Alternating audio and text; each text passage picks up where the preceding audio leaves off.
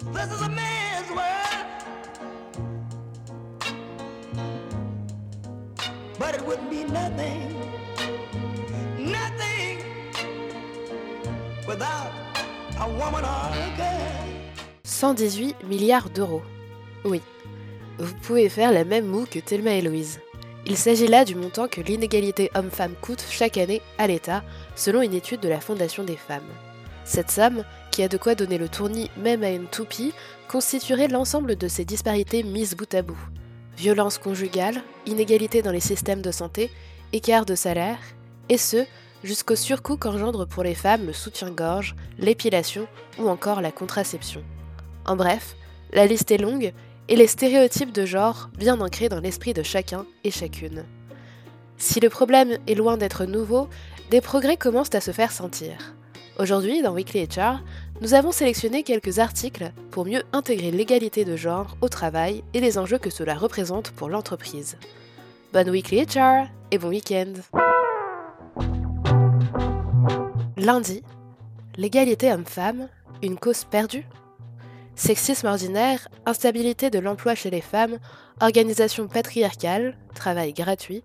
Voilà autant de raisons listées dans cet article de Welcome to the Jungle pour nous rappeler que l'entreprise a été conçue par des hommes pour des hommes. Mais plutôt que de rester sur ce constat, l'auteur nous amène à nous poser les bonnes questions. Quels sont les leviers qui nous permettraient réellement d'encourager l'égalité homme-femme en entreprise au-delà du simple feminism washing?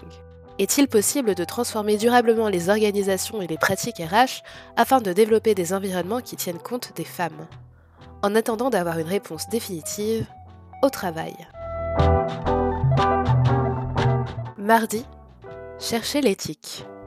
Les entreprises actuelles investissent beaucoup de temps et d'énergie à transmettre à leurs collaborateurs leur mission, leur vision et leur culture. En revanche, seule une poignée d'entre elles recherchent et définissent leur ethos, mais alors, qu'est-ce que l'éthos D'où vient-il?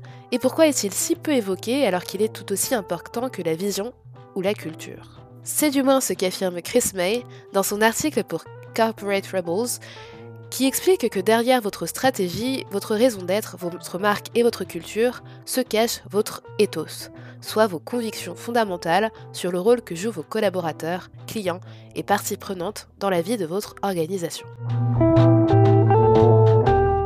Mercredi, Girl Power activé. Champion du monde Cette fois, il ne s'agit pas de football, mais de la féminisation des boards en entreprise. Avec un taux de 45,2% de femmes, la France montre l'exemple. Pourtant, d'autres statistiques sont loin de redorer notre blason, la représentation féminine restant encore trop faible au sein des plus hautes sphères du pouvoir français.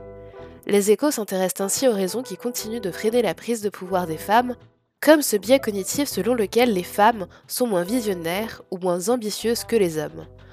Le journal évoque également le défi que représente pour elles l'intégration d'une sphère majoritairement masculine, incitant chacune à prendre par elle-même le pouvoir. Jeudi, l'arbre qui cache la forêt. Les niveaux élevés d'engagement sont souvent associés à une grande productivité et satisfaction au travail, ainsi qu'à une meilleure rétention des collaborateurs. Mais rares sont les entreprises qui ont pleinement conscience que leurs employés les plus engagés sont aussi les plus susceptibles de connaître des niveaux élevés de stress et d'épuisement. L'auteur Anna Boguslavska partage ainsi dans Medium une étude du Yale Center for Emotional Intelligence qui révèle le phénomène suivant. 41,1% des salariés dits engagés se trouvent en situation de burn-out facile.